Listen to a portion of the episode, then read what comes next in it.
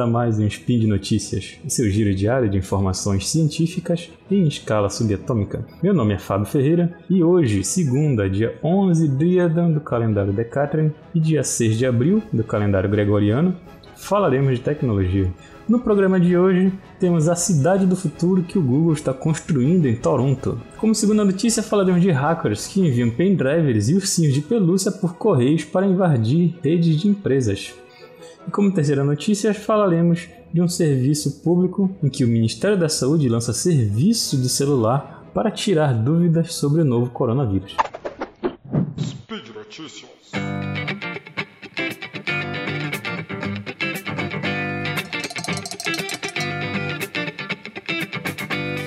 Em nossa primeira notícia falaremos da Alphabet, que é a empresa matriz da Google que está planejando realizar uma proeza, desenvolver uma metrópole inteligente com objetivos, sustentáveis, pondo em foco a moradia, transporte, energia, escolas, serviços sanitários e empregos, para poder satisfazer as necessidades dos cidadãos.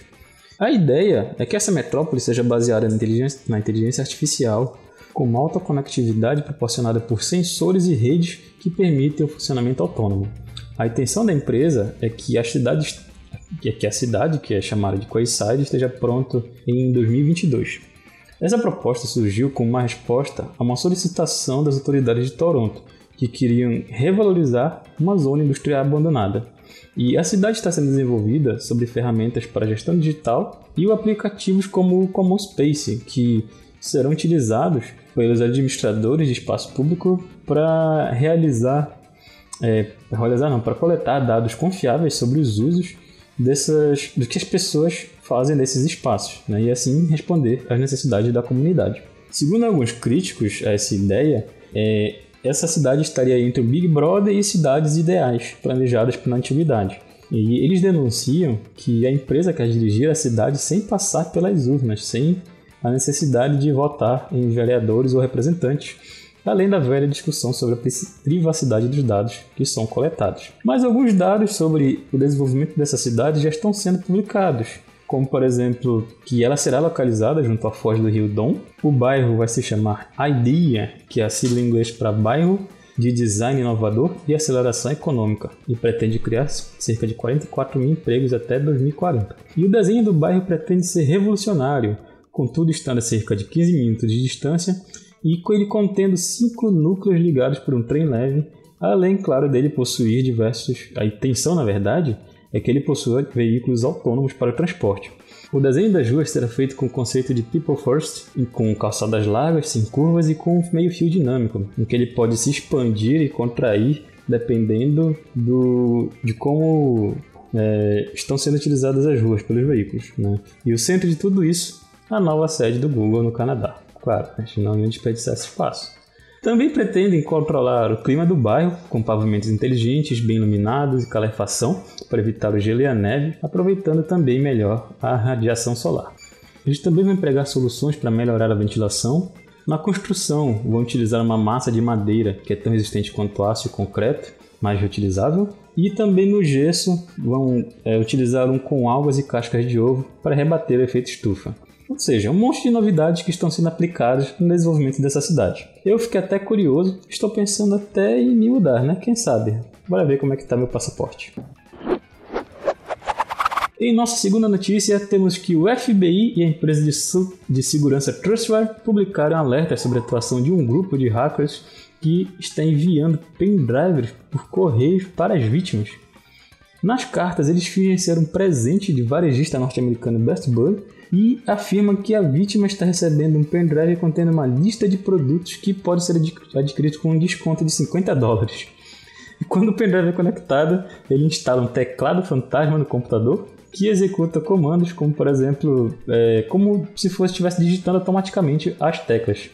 E no fim, o sistema está contaminado com uma praga digital chamada Griffon, ligada a um grupo de hackers conhecido como FinSet.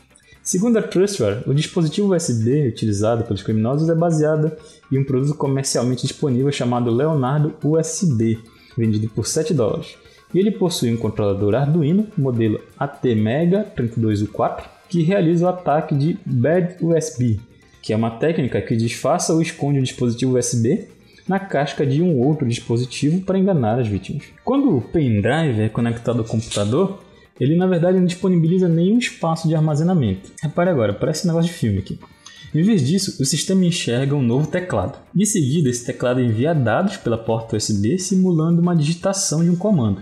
E com isso ele baixa um outro programa malicioso que acaba infectando, que acaba infectando o computador. Esse programa foi desenvolvido, claro, pelos hackers. Né? Então, um negócio muito bem planejado aqui, né? Utiliza um sistema Arduino que simula um teclado. Esse teclado simula digitação. E essa digitação, é, na verdade, é uma navegação pela internet, alguma coisa assim, e baixa um programa malicioso. O negócio é bem interessante. Então, para evitar que a vítima desconfie de que algo ruim aconteceu, o programa exibe uma mensagem de erro falsa ainda por cima, afirmando que houve um problema com o dispositivo USB. Mas na verdade ele é só uma capa, né? Na verdade o aparelho está funcionando normalmente, normalmente, por assim dizer, né? normalmente como que eles querem que funcione, desempenhando uma função de executar códigos. E o código malicioso, então, é instalado ao fim desse processo e coloca diversas informações sobre o computador para enviá-las a um servidor de controle dos criminosos. É também nessa etapa que os hackers assumem controle do sistema comprometido e podendo avançar para um outro sistema da rede ou instalar qualquer outro programa que eles desejarem. Né? Eu achei bem interessante, principalmente a etapa em que eles simulam um teclado para simular digitação, cara. É muito doido isso. Em tempos de isolamento e de uma pandemia que está assolando a humanidade, venho divulgar aqui um serviço que pode ajudar a sociedade. O Ministério da Saúde brasileiro divulgou no dia 26 de março uma conta automatizada no WhatsApp para dúvidas sobre o novo coronavírus, para divulgar informações sobre o novo, sobre essa doença, né, o Covid-19. Então, se se chama Ministério da Saúde Responde, e para usar é preciso incluir o número mais 55 61 9938 0031 entre os contatos do aplicativo. E a conta traz orientações a partir de temas específicos como por exemplo sobre o que é coronavírus, como é a transmissão, quais os sintomas, a prevenção, né, é fake ou verdade, entre outras informações. Tá? Não é possível tirar dúvidas direto com o atendente, porque o sistema na verdade é direcionado para informações relacionadas ao tema. Ele não é um atendente que vai responder para você. Na verdade, é como se fosse um botzinho que responde, que somente é, retorna informações para gente, está de acordo com os índices que nós escolhemos. Ele não é é um aplicativo somente para informações e não para entrar em contato. Tá? Bom, espero que todos estejam bem em suas casas e que isso passe mais rápido e da melhor forma possível para todos nós. Né? Bom, pessoal, e por hoje é só. Lembre que todos os links comentados estão no post. Deixe lá também o seu comentário sobre as notícias, elogios, crítica, declaração de amor ou meme predileto. Lembro ainda que esse podcast só é possível acontecer por conta do seu apoio no patronato do SciCast, tanto no Patreon, Padrim ou PicPay. E um grande abraço e até amanhã e que a força esteja com você.